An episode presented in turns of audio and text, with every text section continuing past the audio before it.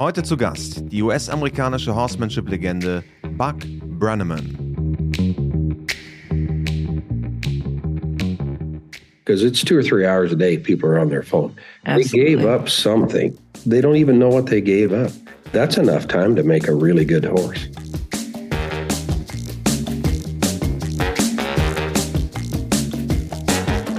Herzlich willkommen beim WeHorse Podcast mit Christian Kröber. Vielen Menschen ist der Film Der Pferdeflüsterer ein Begriff. Robert Redford spielt Tom Booker, der abgelegen im Bundesstaat Montana lebt und sich dem verstörten Pferd Pilgrim annimmt. Der Film spielt in den 90ern und das Vorbild und auch für das gleichnamige Buch das Vorbild ist anders als viele glauben, nicht Monty Roberts, sondern Buck Brannaman. Brannaman war bei dem Film im Hintergrund verantwortlich für die Pferde, aber selber nie vor der Kamera zu sehen. Im echten Leben ist der Mann aus Wisconsin ein wirklicher Pferdeflüsterer und einer der führenden Persönlichkeiten der US-amerikanischen Pferdewelt. Meine Kollegin Danielle Crowell, die unseren dortigen Podcast The Equestrian Connection leitet, hat ihn zu einem Interview getroffen. Seine Philosophie und die Art und Weise, wie er mit Pferden arbeitet, hat er dokumentiert im preisgekrönten Film Seven Clinics, im Übrigen exklusiv bei uns verfügbar. Nun geht's los. Viel Spaß mit einem ganz anderen Interview heute mal. Ich würde sagen, auf geht's. Buck, welcome to the We Horse podcast. I personally am super excited to have you here. And just last night, I posted up on my Instagram stories that I was going to be interviewing you, and I got so many messages of people excited to tune in and listen. So thanks for being Oh, here. Oh, glad to be here. So I know that um, most people listening will have watched your documentary or read your books or watched some of your videos and and know um, know a bit about you. But I'd love to go back to the beginning. If you could tell us what initially drew you to horses. Well, ever since I was a little guy, we always had horses. But my early life, we were, my brother and I were trick ropers. We performed in rodeos. So we had horses, but uh, really and truly, I didn't really get that turned on about working with horses until I went to live with my foster parents at about 11 years old. My foster dad, he loved horses and was a good cowboy. He was was not anywhere near the horseman that Ray Hunt was, but when I went to live with my foster parents, I was coming from kind of a a dark place and the my foster dad got me interested in working with the colts and and that was uh that was kind of a refuge for me Hmm. that was a place for me to go. Honestly, at that age, I was pretty brave and I'd get on about anything, but I don't know that I did the horses a hell of a lot of good, but uh, they did me quite a bit of good. And Hmm. I guess now at this stage of my life, I'd like to think maybe I'm trying to pay him back a little bit. Mm. Love that.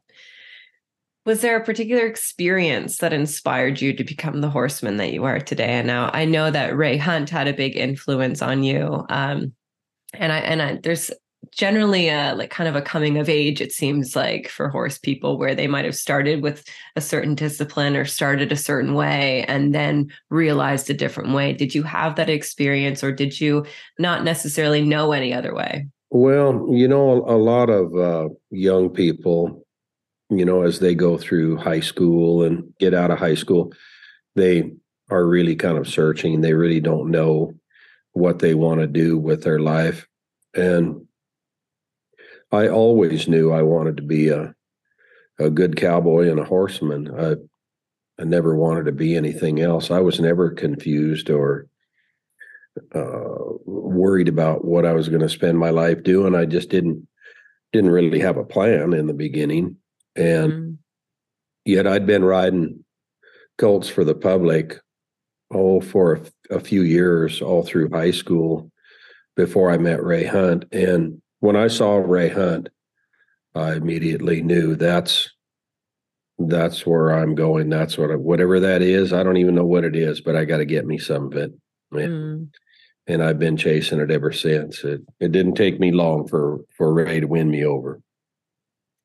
I'd love to know what was it about that particular clinic? Um, you know, I so my husband and I we rewatched your documentary last night. So my third time watching it, his second time watching it, and um, so we were re- rewatching it again. And and there's that particular scene where you're talking about being at the clinic, and you said that you went as far away on the other end of the fence because you didn't want to seem like you were actually that interested. Right. Um, and then you just you couldn't stop watching. Was there anything in particular that he was doing, or was it just a sort of magnetism? Well, you know, I wasn't originally. I wasn't at the clinic to be there. I was just trying to get a job cowboying, and the ranch manager of this one outfit happened to be there. So I was kind of there under duress a little bit, and uh, you know, I was kind of ranch raised, so you know that makes you a skeptic anybody mm. of you know someone who's kind of famous you know comes to town.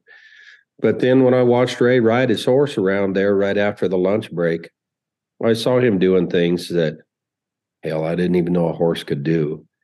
And there was a look to his horses a peace with his horses. Yet they were super athletic and handy but the horses were really at peace. And and i thank goodness at that point at least had had enough experience uh, I wasn't green.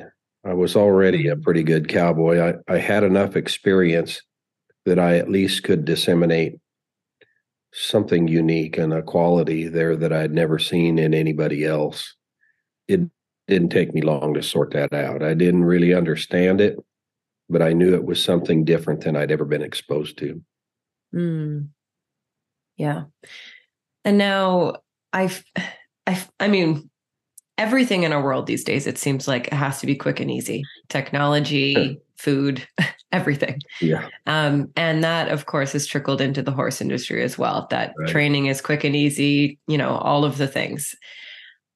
Do you find that there's a lot of horses and riders um, that are missing basic foundational training because we're so focused on quick and easy? Yeah. Yeah, I do. It seems like some places you go, everybody wants to be a horse trainer. Everybody wants to, you know, go to the show ring or whatever it is they're interested in. Everybody wants to be a horse trainer, but nobody wants to start cults. Mm. Because you know they they understand that uh, there's quite a bit more risk to that. So it's interesting. I've told a lot of young guys, if you want to make a living in the horse business, it might not make you famous, but if you got handy starting colts, you could close your eyes and point to anywhere on the map and just say, I'm going to make my living right there. And you could. Anywhere, mm. anywhere in America, you could point your finger just blindly and you could make a living there. But there isn't the fame and fortune goes along with that, like there would be if you, you know, got really to be important in the horse show business. But uh, my wife and I were talking about last night. The the horse show business, that's all great. But as far as a business, if you want to just call it a business, um, you're you're really putting a lot of eggs in one basket, and you're only as good as your last horse show or two. Yeah. And um, so because of that, you could be full of customers one month, and six months from now, not have any customers in the barn. If you had a bad run, you weren't winning many shows, and the guy down the street was was beating you. Uh, mm. It's a fickle business, and so there's a lot of people who are are actually really good hands get involved in the horse show business, whether it's jumping or working cow horse or cutting or whatever it might be. Uh, a lot of people get involved and they they might fail even though they were really good hands it's a it's a very tough business to succeed at. I've known some guys that were really, really successful in the working cow horse business. At the end of their life, they were living in a trailer house, you know, and didn't have a hell of a lot mm. to show for it. So, you know, from the business point of view, that never made much sense to me. But uh, you know, I you know, I couldn't look into the future and know how things are going to work out for me either. I tried doing the clinics starting in 1982. And of course, it was slow, didn't do a lot of clinics the first few years. And there were quite a few times where I thought, well, I'm a pretty good cowboy. I can still get a cowboying job. That was always my whole card. I could go cowboy somewhere. And Mhm. and for the first few years, I was still trick roping professionally too. So when things were, you know, kind of starving me out in the horse business, well, I could get a few jobs here and there doing rope tricks, you know. So I kind of had a little bit of an ace in the hole, but I knew I didn't want to spend my life doing rope tricks because, frankly, in the rodeo business, even though it is very, very difficult to become a professional trick roper, uh, it's it's it's about like working for the carnival. They kind of treat you that way. Mm. So Yeah. but it was you know it was something that i that i was very good at the trick roping so i did have a little bit of an ace in the hole and and uh but i didn't really have a burning desire to do it anymore you know as a little kid uh as a little kid my dad kind of gave us the choice either go practice your rope tricks or i'm going to whip you so you know that puts kind of a bad taste in your mouth about the whole thing. Absolutely. Yeah. But um, all I ever wanted to be was a good hand. And when you and I are done today, uh, in about 30 minutes, I'm going to be on the back of a horse again. I, when I'm home in the wintertime, I ride every day. I don't have to at this stage in my life. I can Mm. stay home all winter and do nothing or go skiing or, do, you know, do whatever I want. But uh, I can't wait to get back to the barn. I got some things I'm working on. This time of year, I'm working on me. I'm sure I'm working on my horses, but this is the time of year that I use to try to make me better. And Yeah. So I work on some things. Some of them, some of them don't work out. And, but there might be things I've been thinking about trying to do to see if I can get better. And sometimes I'll be riding around thinking, well, that was a bad idea. And I might never mention it to you. Would you be willing to share any of the things that you're kind of thinking about right now? um, no, no, That's right now. okay. by the time I get on the road, I'll be sharing them, provided Yeah. uh, you know the things that I'm that I'm working on have worked out. You know, that's Yeah. it has to because I'm I try to be real careful about about giving bad advice. Oh, I, I completely get it. And I, mean, when I, I, I talk think, to a group of people in a clinic, anything that you hear me say, I absolutely believe in it. mm, Every cell in my body. hmm and most of it is things that Ray and Tom and Bill have taught me. So it was tried and true and proven a long time before I came along. I'm just kind of passing it along off and tell people I say, you know, Ray and Tom aren't around anymore, so you kind of stuck with me. That's about all that's left. Are there any issues that you see in your clinics that just keep coming up? That everywhere you go, it seems like there's always the same questions, the same issues. Probably the biggest issue is people and their damn cell phones. Mm, You know, I'll, I'll often ask people, I'll say, you know, some of you are old enough to where you were around and doing things before there were cell phones. You had to use a payphone at a truck stop if you were traveling across country, or you had to use Yeah. your home phone. Do you even remember what you did with that two or three hours a day that you're on your phone now, dinking around Facebook and all that other crap? Do you even remember what you used to do to fill your days? Because they were filled. You used your whole day up and went to bed at night. Do you even remember what your life was like before you had that phone stuck to your ear? Most people don't. mm, They don't know what they had to give up something because it's two or three hours a day people are on their phone. They gave up something. They don't even know what they gave up. That's enough time to make a really good horse, Mm, you know? that's good. I and, like and. I mean, when they when they're dying, I know this is really morbid, but when they're dying, you think they're going to be laying there in bed, taking their last few breaths, thinking, "Damn, if I could have just sent one more text, I could have hopped on Instagram one more time." yeah. They might I had to thinking- refresh that. They they might be thinking, "Gosh, if I could have rode a good horse, just one more time, rode a good horse." Mm, I would think if they have any substance at all, they'd probably be thinking that. yeah. You know. I like that. Do you um do you find that the horses are picking up on that? I know that my horses, my mare specifically, um, she she does not like it if I am on my phone around her. Um, she almost acts like she's offended um, by the fact that I'm not paying attention.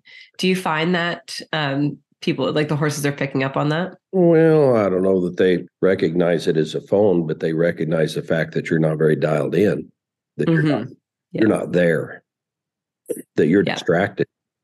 Yeah. Horses pick up on other horses being distracted. That's what a herd animal does. If another horse is something has drawn his attention, well, in nature, they pick up on that and think, oh, are we all in danger? If that attention is drawn to some movement or a sound or something in the distance. So they notice when you're not, when you're not with them, sure. Mm. hmm Absolutely. Buck, on your website, it says that one of your goals, I'm assuming one of the goals with the clinics, is to make the horse feel safe and secure around humans so that the horse and rider can achieve a true union. What are some of the things that um, you you do specifically to help the horse feel safe and secure that maybe people listening can start to implement as well? Well, you know, a lot of that is the groundwork that I that I talk about so much, and and even through the groundwork, you're trying to expose them to things that would naturally cause them to be a little bit afraid, and then basically showing them rather than just assuming that the flight response is the right choice, that if they stay with you, that they realize over time that you're their protector. You're not the problem, you're the answer. So the other part of the groundwork is really getting control of their feet, being able to direct them and have them accept being directed without being troubled. Because the the horse will respond to you if you're a leader and so you can you can do a lot to support the horse if you have you have to gain control of his feet in a good frame of mind, well, then you can start exposing him to things that might normally make him afraid, only for him to find out, gosh, if I just stick with this human, I'm I'm okay, I'm safe. Mm. And there's no way you'll live long enough to expose a horse to every thing in the world that would ever make him afraid. There's no way. So Mhm. it's not just showing him a tarp and showing him a raincoat and showing him a plastic bag and you do as much of that as you can. But the real deal is is having a connection with the horse that the horse looks to you for support. And Yeah. when he checks in with you, even if he's afraid, when he checks in with you, if he gets the sense that you're not afraid, that's comfort. That's going to support the horse. Mm. Yeah, absolutely. For your clinics, your website says that participants need to bring a 3 8 or 5 8 width egg butt snaffle bit, a mecate, I, I apologize if I'm Mac- mispronouncing that yeah. style. Yeah. And the rein setup, a training flag, and a rope halter with a 12 foot lead specifically like the the bit and then the rein setup why do you choose that equipment for people to bring to the clinic um, Well- instead of them showing up in their normal things Well, a lot of times they'll show up with split reins or or if it's an English rider, they'll have just a loop rein. Well, there's some things you can do with a McCarty because your lead rope comes off the left side. You can do a lot of groundwork right off your lead rope of your snaffle bit. So you can get a horse freed up and prepared and ready to ride. And then when he's ready, tuck the McCarty in your belt and get on and go. Whereas if you just have a loop rein, more of an English style setup, then when you get him ready and get him comfortable to ride, then you have to take your halter off, put your bridle on. And then sometimes in that little gap of time between when you're doing that, sometimes they get a little bit lost. Just that period of time, if it's a really green horse, Mm. um, just that period of time it took you to take your halter off and put your bridle on, the window may already be closed.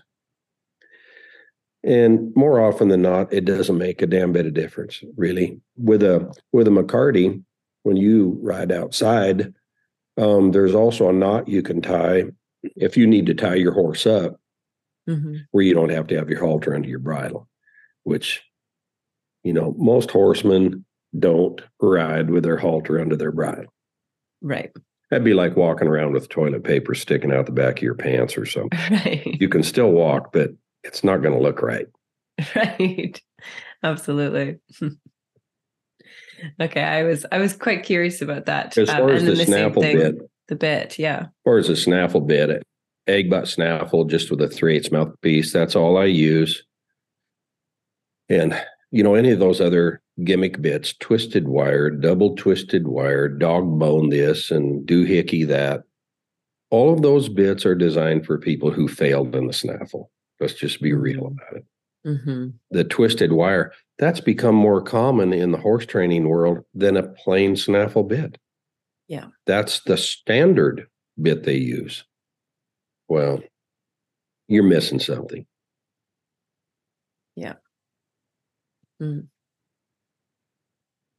I actually have a bit of a selfish question, if it's okay, Sure. while I have you on here. Um, I have a horse um, who had a pelvis injury, and um, it took us a little while to figure out what was going on. And we had done a ton of testing, and she always came up saying, or everybody always said she was fine. Um, she was sound. She was just off behaviorally. Anyways, long story short, she's all better now. She's had um, about three years in my pasture to just be a horse again. And um, and she and I both are kind of at that point where we're kind of toying around with the idea of um, wanting to do some stuff. Now, I'm not looking to be jumping her or anything like that, like before, um, but even just going on some trail rides. However, she does not trust anything to do with work. We have a really, really, really good relationship until I ask her to do something. what does that mean? ring. You have a good relationship. I in the that. sense that I know it's kind of, but she, I mean, she puts her head in the halter. She follows me around. We we love on each other. Like it's it's a it's a good pet relationship. Okay. Um, but the moment I try to do anything quote unquote work, it's like she flashes back to when she was in pain and refuses to do anything. And I don't know what to do because I'm afraid I'm going to ruin that relationship that I've built with her. well, first of all, you don't have much of a relationship. You're being used. Mm, Well, you're a source of food, so of course she's going to follow you around. But as soon Mhm. as you inconvenience her a little bit and say, now you need to step up and do something for me, then that's where the trouble comes. You have to go back to zero. You have to start Mhm. over. okay. And you have to be bold enough to say, listen, in order for us to actually have a relationship rather than you just using me, hmm you have to respond to me with respect. I need to be able to control your feet through the end of the lead row. And because of the way things have gone the last two or three years, it might get darker before it gets dawn because she might say, You're you're not going to be my leader at all. I'm Mhm. going to call the shots here. And you're going to have to be strong enough to say, look, I'm running this outfit. And it doesn't mean I don't care for you. It means I love you. It's kind of like Mm. being a good parent. But you can't be so wishy washy that you're like, she loves me. She ate out of my hand. And hmm you can't be so damn wishy washy that you're like, if I ask her to behave in any way, she might not like me anymore. That's why us men love you women because you have that. But sometimes And that's exactly how I've been. that works against you. Yeah. That's exactly how I've been. Yeah.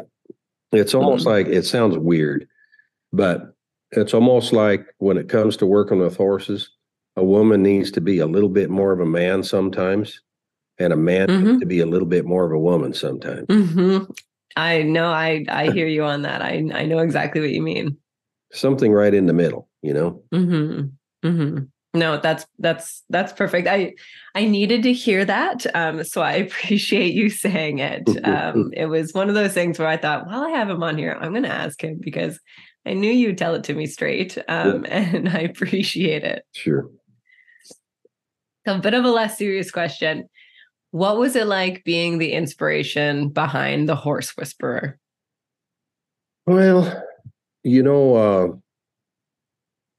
I guess when it all started, uh, you know, I wasn't really chasing the movie business or anything. So when it all started, um, I didn't even realize what kind of a big deal it was to be working on a hundred and fifty million dollar movie. You know, and my main goal was that the the work with the horses and the livestock had some integrity to where people that I grew up around respected it and appreciated it and weren't embarrassed by it. So, but I wasn't all starry eyed about it because I also realized, even though, you know, that was a pretty big movie, people that want to be in the movie business, they might work their whole life to be on a movie that big. Um, I also realized that, you know, in a year or two, it'd it'd be on Netflix or it'd be in the bargain bin at Walmart or something. And then people would forget about it and I was going to be right back to living my life. So um, but gosh, it was amazing when that movie came out how many horse whisperers there actually were. you know, it's like one on every corner. No, I'm the real guy. No, I'm the real guy. It's like, okay, well, whatever. Yeah. So there's a lot of people traded on that because it was, it looked like an, you know, an opportunity for them to, you know, pose as something. Mm-hmm. So, and you know i could name you some names but i wouldn't do that but there were there were some that that you know made a pretty good living off that for a while claiming to be the guy and of course redford and nick evans never heard of him but it didn't matter you know i'm still i'm just back to doing my thing it's 20 years now more than that 23 24 mm-hmm. years since that movie surprising to me though how many people still remember that damn thing Absolutely. Yeah. It was it was like a it's one of those movies that it stands out um because of the beginning. Mm-hmm. It was it's such like a shocking beginning that it's a movie you never forget. Yeah. Yeah. Or at least that's yeah, how it stands. It was a lot of, it was yeah. a lot of fun. I enjoyed it. You know, got to do mm-hmm. some things that were real different and you know, spent quite a bit of time around Redford, which was kind of interesting. And yeah, so it was fun. Another life mm. experience. So We'll see. Mm-hmm. I've been trying for a few years actually to get a film done on my book, The Faraway Horses, because it's more kind of the true story, you know, what what all this is about. And uh, I've been close a time or two to having someone want to pick it up and do it, but just haven't uh, had that happen yet. But mm. maybe. Yeah, I hope it does. Uh, my husband and I are both really big fans of that book. I have a bookcase out in our living room and it displays like all of the nice books um, and that is on it.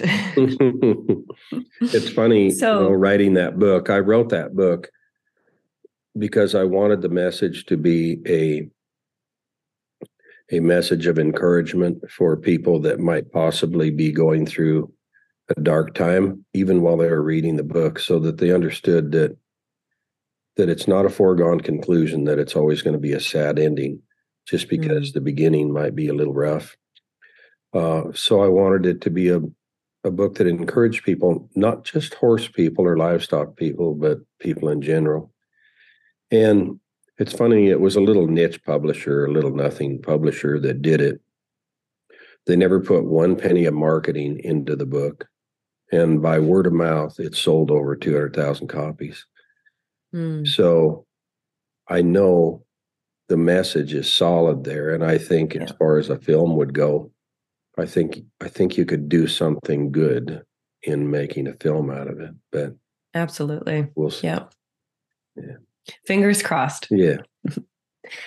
So last night while we were watching um, the buck documentary there was a few things i hadn't watched in a couple of years and since watching it um, i had watched the seven clinics Mm-hmm. And so as I'm watching the documentary last night, there was a few clips that I thought, well, I recognize that from the seven seven clinics. It only happened probably two or three, just short little clip times. And so I was wondering, did the idea for the seven clinics come from filming the documentary or vice versa? Well, the seven clinics was film that they were taking when they shot the documentary that Mhm. was just film that they didn't use Mhm. thought would be um, useful as instructional videos. Yeah. Yeah. Yeah. Yeah. And they are. I, I enjoy them a lot. Yeah, they shot they shot just tons and tons of stuff, and then you can only put so much on a documentary, and and uh, so that's where they thought they'd use it. hmm Yeah, absolutely. No, it's a it's a lot of really good stuff. And I just as as I was watching, I recognized a few little clips. And Yeah. so if anybody hasn't watched um, the seven clinics, and if you enjoyed the Buck documentary, or vice versa, I highly recommend um, checking out the other because the seven clinics are are really good. So as we're wrapping up this year and we're about to go into a new year, um, you know, there's a lot that's changing within the horse industry, and and I'm wondering, is there anything that you hope for the future of the horse industry? Well, you know, in a way, I I think it's in a lot of ways headed in the right direction. I mean, I think of of what the horses and people were like to work with 40 years ago when I started doing clinics compared to now. People are really getting a lot better, you know, and of course there's a lot more access to information, some of it bad, but a lot of it good. There's a lot of access to knowledge that that really wasn't there Mhm. when I got started. There wasn't even videotapes when I got started. So there is a uh, a lot of information out there that people can use. And uh, but of course, like anything, that also requires that you be quite a bit more discriminating. Uh, because you know, anytime it becomes an industry uh, that's that big, you have to be careful because there's charlatans out there and Mhm. and I always appreciate the fact when I ride out there to do a clinic, I know that there are some people out there that have saved and sacrificed all year long just to be there for three days with me. And I respect that. And I'm not dismissive of that. I understand that it's it's it's uh, quite a sacrifice for some people to to get to do that Mhm. for themselves and for their horse. I've never taken that for granted. So, but no, I'm pretty optimistic about it, really. You know, there's a lot of good hands out there now.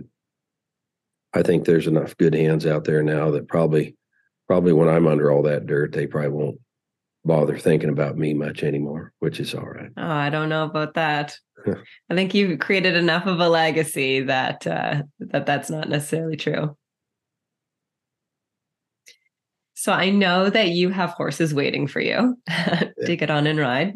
Um, but we do have four rapid fire questions that we ask um, Okay. at the end of every podcast. Okay. The first one is Do you have a motto or a favorite saying?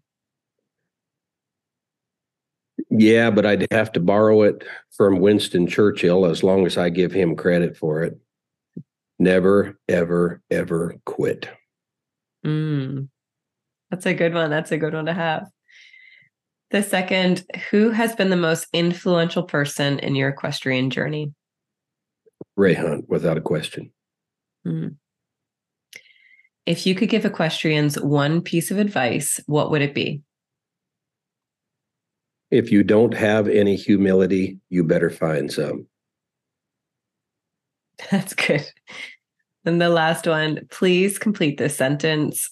For me, horses are. My only reason for being here.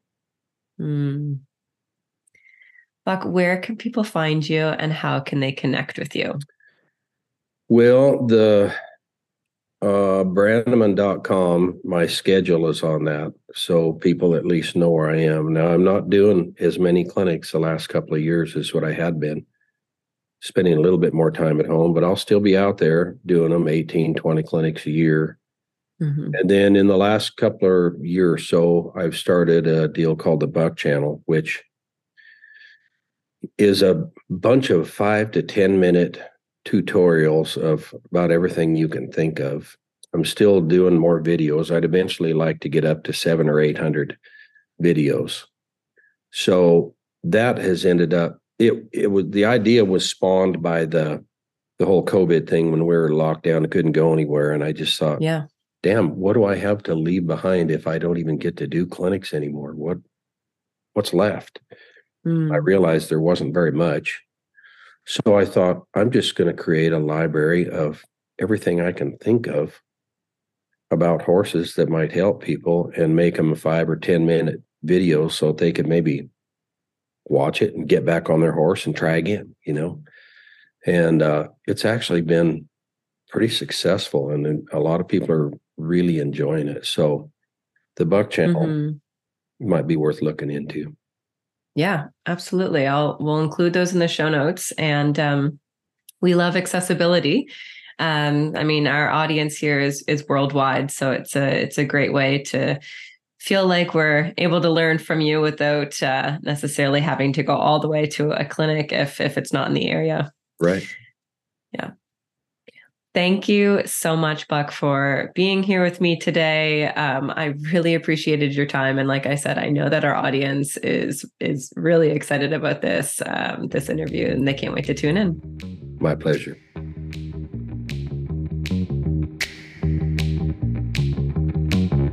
Dieser Podcast wurde produziert von Mara Landwehr. Das war auch eine Folge, die ihr findet bei unserem US-amerikanischen Podcast The Equestrian Connection. Schaut gerne einmal dort vorbei. Ihr findet ihn auch auf allen gängigen Podcast-Plattformen. Das war's von uns. Ciao, ciao.